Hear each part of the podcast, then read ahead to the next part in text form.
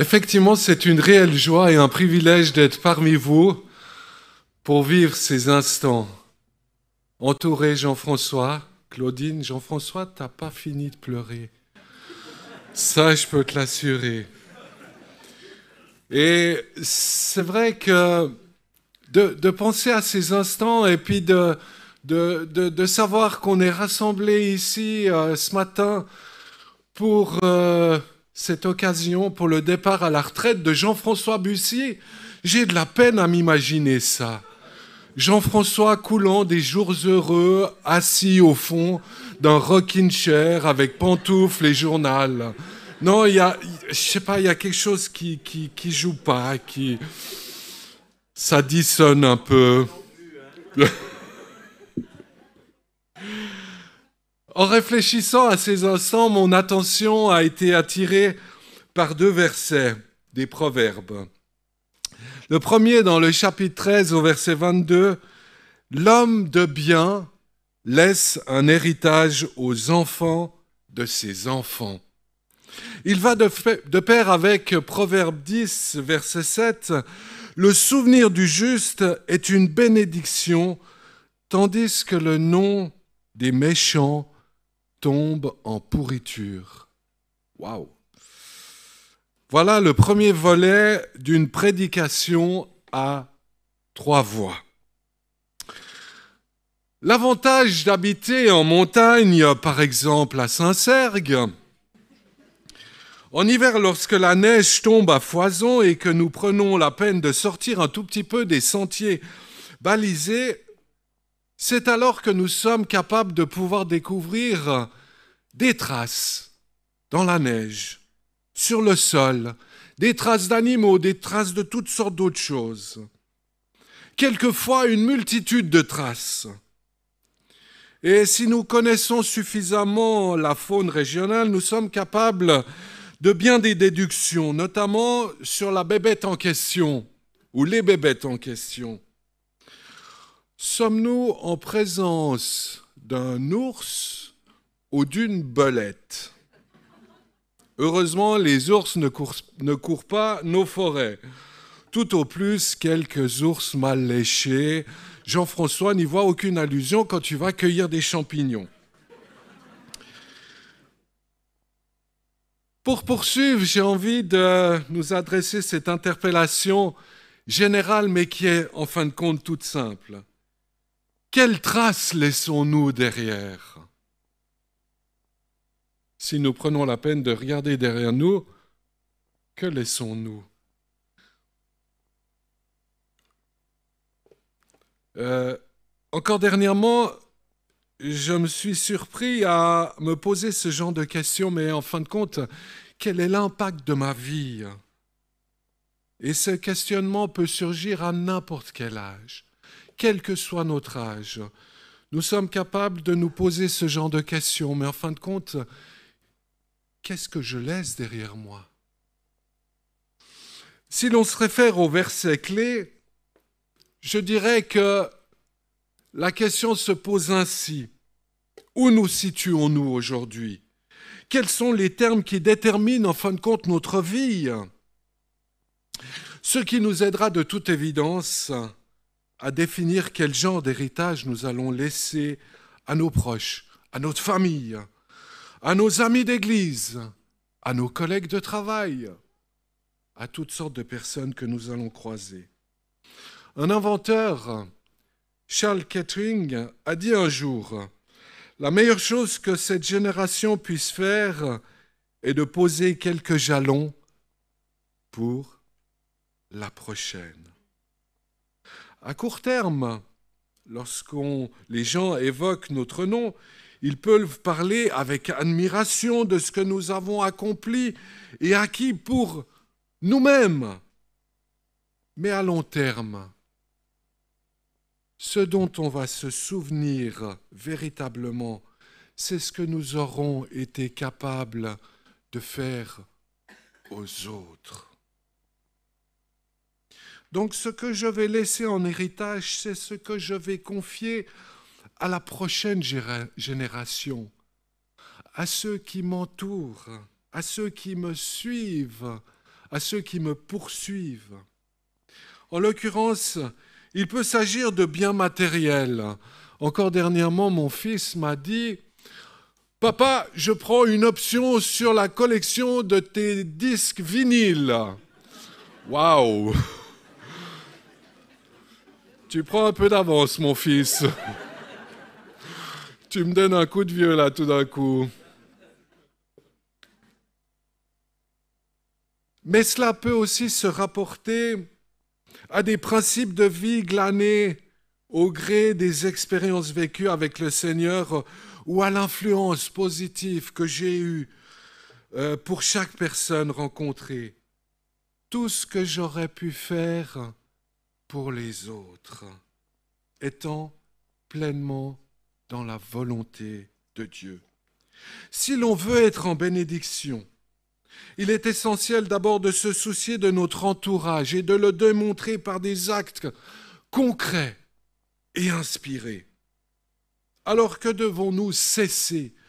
Que devons-nous commencer?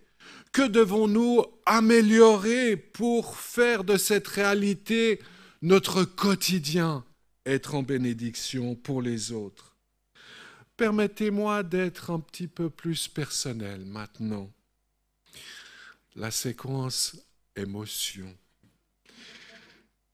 Jean-François, ce que je suis aujourd'hui, c'est parce que Jésus, tout simplement, et tout d'abord m'a fait grâce. Il m'a donné ce cadeau que je ne méritais pas. Mais c'est également parce que j'ai été en contact avec des personnes d'influence. Et comme d'autres, Jean-François, tu as été décisif pour moi.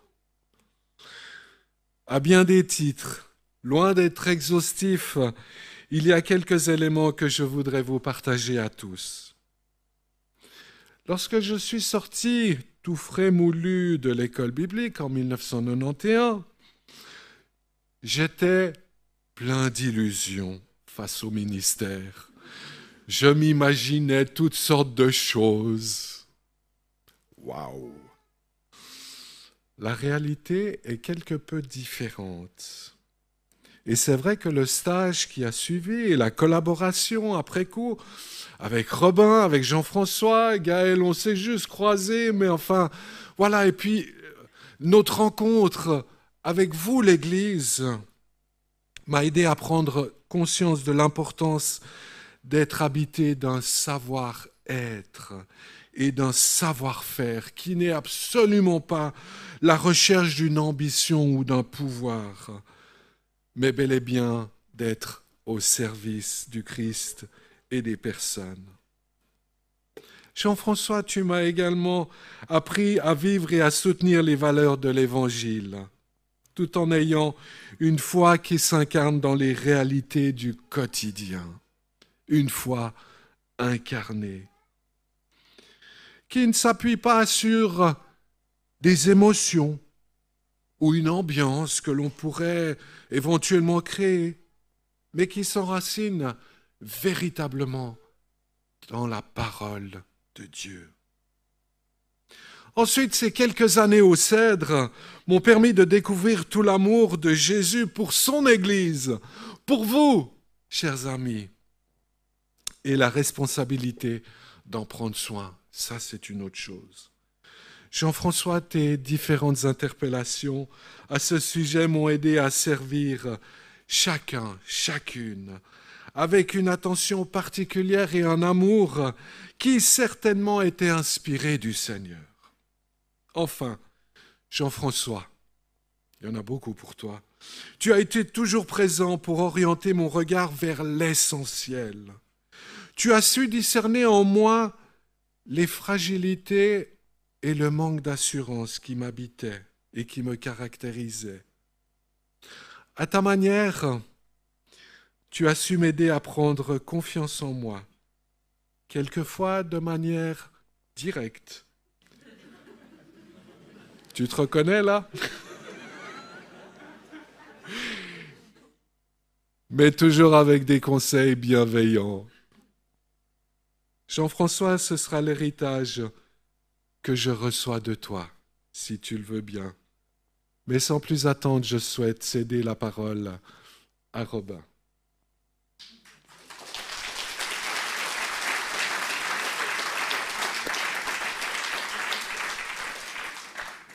Cher Jean-François, quand on te connaît, on sait que la retraite administrative n'est pas vraiment une fin d'activité pour toi.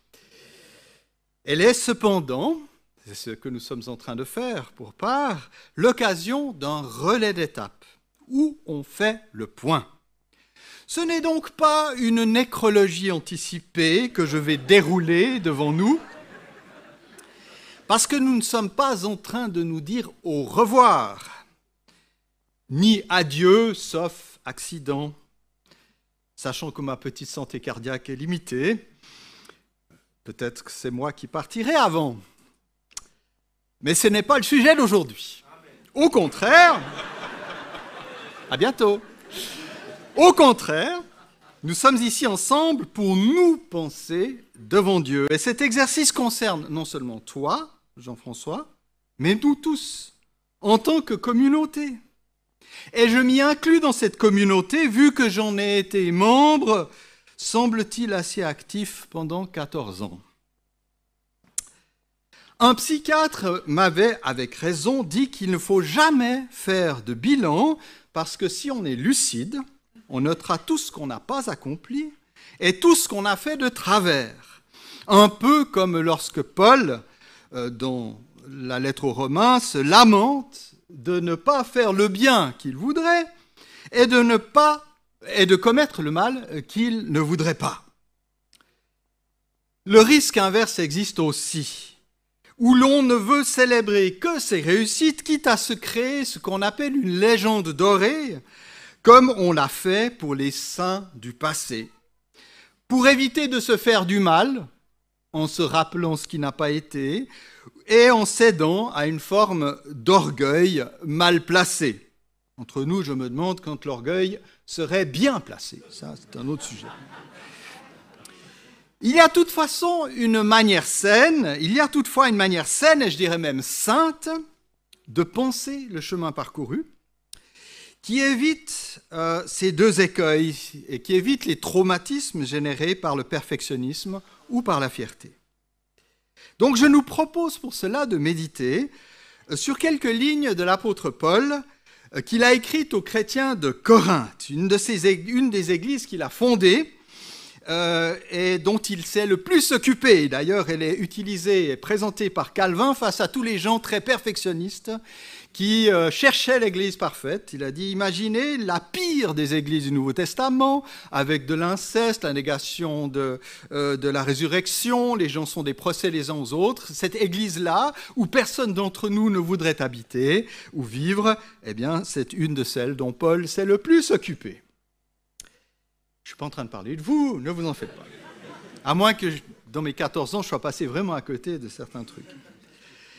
Le, premier texte est dans la première lettre de Paul, le second sera dans la seconde. Voilà ce que dit Paul au, troisième chapitre des Corinthiens. Qui est donc Apollos? Qui est Paul? Ce sont des serviteurs par le moyen desquels vous avez cru conformément à ce que le Seigneur a accordé à chacun. J'ai planté, il ne dit pas je me suis planté, hein. j'ai planté, Apollos a arrosé, mais c'est Dieu qui a fait grandir. Ainsi, ce n'est pas celui qui plante ni celui qui arrose qui compte, mais Dieu qui donne la croissance. L'Église est à Dieu premièrement. Elle est l'Église de Jésus-Christ. Le miracle, c'est Dieu qui l'opère. La gloire de ce qu'elle est revient à Dieu et à Dieu seul. Qui est Jean-François Ou Robin Ou Gaël Ou Michel Ou le Conseil Ou je ne sais qui d'autre? C'est Dieu qui fait grandir. Et personne d'autre. Et sous l'angle de ce pouvoir, lui seul compte. C'est au fond très réconfortant. Très réconfortant. On n'a pas à se convaincre d'être le donateur de la vie du Saint-Esprit, voyez-vous, car seul Jésus donne l'Esprit. Il ne passe par les mains et par le fluide de personne, même pas des apôtres dans la Bible qui se contentent de prier et de voir l'Esprit descendre d'en haut. On dit qu'un pasteur luthérien, sur son lit de mort, s'est écrié, avec sans doute pas mal d'humour, Je me réjouis de rejoindre le Seigneur, car je ne pourrais me prévoir devant lui d'aucune bonne œuvre. À lui seul soit la gloire. Mais ce n'est pas toute l'histoire, il ne faudrait pas s'arrêter à ça. Parce que rendre gloire à Dieu seul ne fait pas disparaître le serviteur, les serviteurs du paysage, ça ne fait pas disparaître Paul, ça ne fait pas disparaître Jean-François, ça ne fait pas disparaître Robin. Et c'est là que je nous propose de lire un autre texte dans la seconde lettre aux Corinthiens. Voilà ce que dit Paul à la communauté. Il faut que nous l'écoutions maintenant en tant que communauté. Il est clair que vous êtes une lettre de Christ, écrite par notre ministère, non avec de l'encre, mais avec l'Esprit de Dieu. L'Esprit du Dieu vivant, non sur des tables de pierre, mais sur des tables de chair, sur les cœurs. Telle est l'assurance que nous avons par Christ auprès de Dieu. Je ne dis pas que nous soyons capables par nous-mêmes de concevoir quelque chose comme si cela venait de nous. Notre capacité, au contraire, vient de Dieu. Dans le cas de Jean-François, je pense qu'au lieu d'une lettre, il faudrait plutôt parler d'une partition. Et l'Église, elle, serait composée de noirs, de croches, de rondes, et puisque certains sont plutôt taiseux, de silence et de quelques pauses. On admettra aussi ici et là qu'il y a eu quelques couacs dans la fanfare, mais je pense qu'on peut voir le ministère de Jean-François à la, lumière de ses dons de compositeur inspiré, dont l'Église est devenue la portée, la partition. Et c'est l'insigne privilège euh, de Jean-François d'avoir été inspiré pour la composition de la partition qu'est l'Église. C'est le vôtre ou la nôtre, en tant que communauté, d'avoir bénéficié de son service pour que l'Esprit Saint nous place sur notre portée au service de Jésus par la grâce. Car vous le savez bien, le miracle de l'Église est aussi le miracle de notre humanité, des harmonies et des accords que seul Dieu aurait, a pu créer.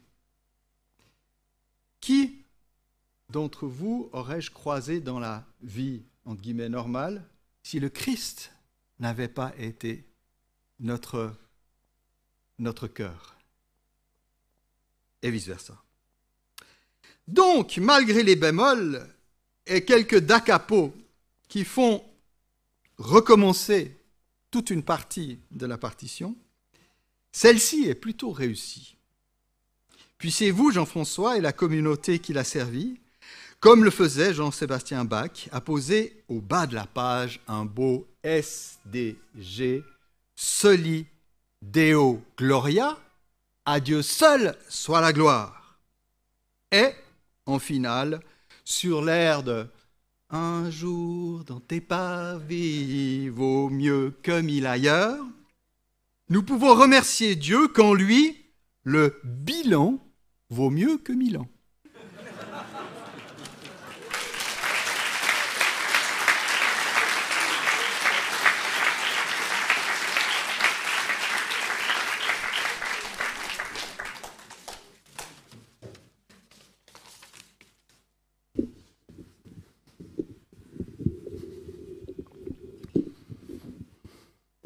Vu les tailles et les gabarits, ça fait un peu les trois mousquetaires, avec D'Artagnan devant.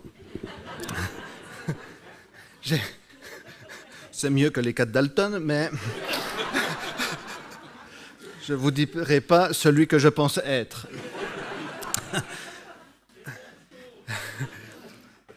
Que ça fait plaisir de vous revoir. Il me semble que certains de vos masques me disent quelque chose. Je suis venu ici il y a bien quelques années, en 2006, de 2006 à 2010, où j'effectuais mon stage pastoral, euh, Robin Rive étant euh, mon maître de stage, et Jean-François qui m'a aussi accompagné dans cette démarche. Autant dire que j'étais très très bien euh, entouré. Et j'avais à cœur, pour conclure ce message à trois voix, de nous rappeler l'importance de la provision divine. Nous lisons sans tarder dans Exode au chapitre 31, les versets 1 à 4. L'Éternel dit à Moïse, Sache que j'ai choisi Betsalel, fils d'Ouri, et petit-fils d'Our, de la tribu de Juda. Je l'ai rempli de l'Esprit de Dieu, d'habileté, d'intelligence et de savoir-faire pour toutes sortes de travaux. Je l'ai rendu capable de faire des inventions, de travailler l'or, l'argent et le bronze. Alors nous voyons que dans la construction du tabernacle, Dieu est à l'œuvre. C'est son œuvre, son plan. Il donne des instructions à Moïse et chacun, chacune va apporter de l'or, de l'argent, du bronze et tout le matériel utile à la construction du tabernacle. Jean-François me rappelait souvent ce que nous trouvons, je dois en avoir dans ma poche, sur la tranche d'une pièce de 5 francs. Une des leçons que j'ai apprises ici, Dominus providebit. Dieu y pourvoira. Et nous y voyons également, sur une des faces, un berger inconnu. Alors Paul avait vu à Athènes, parmi toutes les idoles, un Dieu inconnu, et il a profité de leur annoncer que ce Dieu inconnu, c'est Jésus-Christ, et combien il est essentiel, primordial de dépendre de lui. Jésus l'avait bien précisé, sans moi, vous ne pouvez rien faire. Et ce berger, Jésus, n'est pas seulement celui qui va nous donner tout ce dont nous avons besoin, il est celui aussi qui va nous conduire. Et j'aimerais t'encourager personnellement ce matin, si tu ne vois pas très bien ton avenir ou quel est le chemin, que Jésus est ce bon berger qui désire prendre soin de toi dans tous les domaines de ta vie. La provision de Dieu. Nous ne pouvons donner que ce que nous avons reçu. Et force est de constater que toutes les grâces dont nous bénéficions ont un dispensateur, le Seigneur. Tout vient de lui. Dieu va utiliser Betsalel ainsi que bien d'autres qui avaient des dons et des talents naturels. Ainsi, Dieu va les remplir de son esprit, de sa vie. Il va les qualifier pour la tâche qu'il leur a confiée. Et si dans l'Ancien Testament, seules quelques personnes étaient remplies de l'esprit, dans le Nouveau Testament, nous pouvons tous être remplis de l'Esprit de Dieu en le lui demandant. Dieu désire nous donner de bonnes choses. Nous lisons dans 1 Corinthiens 12, 4 à 7. Il y a diversité de dons, mais le même esprit. Diversité de services, mais le même Seigneur. Diversité d'actes, mais le même Dieu qui accomplit tout en tous. Or, à chacun, la manifestation de l'Esprit est donnée pour le bien de tous. Nous lisons encore au verset 11, Toutes ces choses, c'est un seul et même Esprit qui les accomplit en les distribuant à chacun en particulier comme il veut. La provision divine. Dieu pourvoit, Dieu qualifie et donne tout ce que nous avons besoin dans l'accomplissement de sa vision. Dans sa vision, Dieu nous donne la provision. Ou comme Jean-François aime bien le rappeler, il donne ce qu'il ordonne. Nous sommes témoins des dons complémentaires de Jean-François et Claudine durant toutes ces années. Les talents musicaux, que ce soit la conduite de la louange et des différentes chorales, la communication de la parole de Dieu, ce désir aussi de former au service les uns et les autres, ainsi que leur talent indéniable pour l'accueil et les agapes que nous aimons tant. Donc ils ont reçu et mis au service de la communauté. Leur amour pour le corps de Christ, l'Église, est contagieux. Et c'est vrai, c'est contagieux. Ce désir de rassembler au-delà des dénominations et des préjugés. Voilà une des leçons que j'ai apprises ici à Nyon au contact de Jean-François et Claudine, et puis aussi de tout le monde, bien entendu. Vous savez, nous sommes à une époque où l'individualisme est beaucoup mis en avant. On fait pour soi, on passe avant les autres. Cependant, Dieu a dans son projet l'Église la collaboration et la complémentarité les uns avec les autres. Nous ne sommes pas appelés à tourner en circuit fermé, à nous gargariser avec des frissons et des chatouilles spirituels, mais à pratiquer et à communiquer aux autres ce que nous avons reçu dans cette dimension plurielle du corps de Christ. Et vous savez, il y a quelque chose que je remarque. On aime bien les guilis-guilis dans le dos. Parfois, ça fait du bien.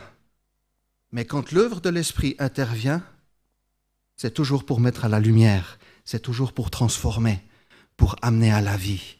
Il y a un changement qui s'opère. Et je nous encourage à avoir ceci à l'esprit. Quand Dieu intervient, c'est toujours pour transformer et amener à la vie. Et l'église de, Dion, de Nyon dit Amen. J'aimerais vous donner encore une petite anecdote d'un moment précis, pardon, à la sortie d'un conseil dans la voiture avec Jean-François. J'étais un petit peu découragé. Ça m'arrivait. Et puis on, on, était en train de redescendre, je nous vois tout à fait dans sa petite voiture verte. Et il m'a dit ceci, je me rends bien compte que tu es entre deux dinosaures. Il parlait de lui et de Robin. Lequel est végétarien, lequel est... Enfin bref. Et je me rendais compte aussi que sur ma chemise, c'est mis mammouth. Je ne sais pas si c'est. Mais Jean-François m'a dit ceci mais nous allons te faire de la place.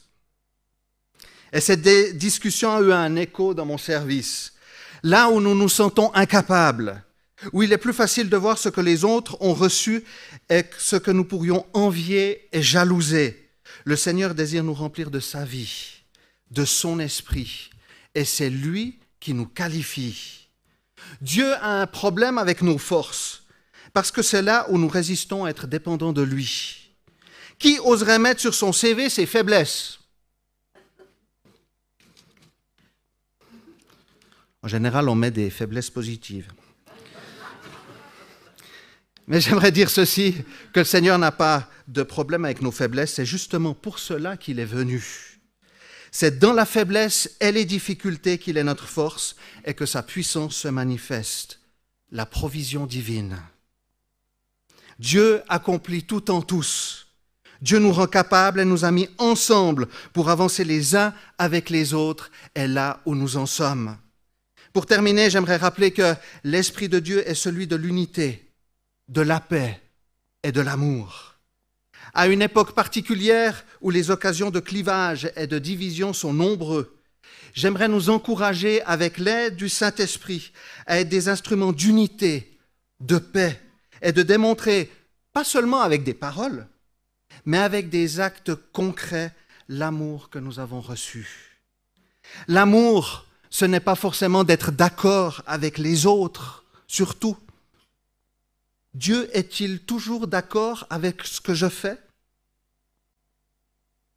Ah, Ma femme a répondu.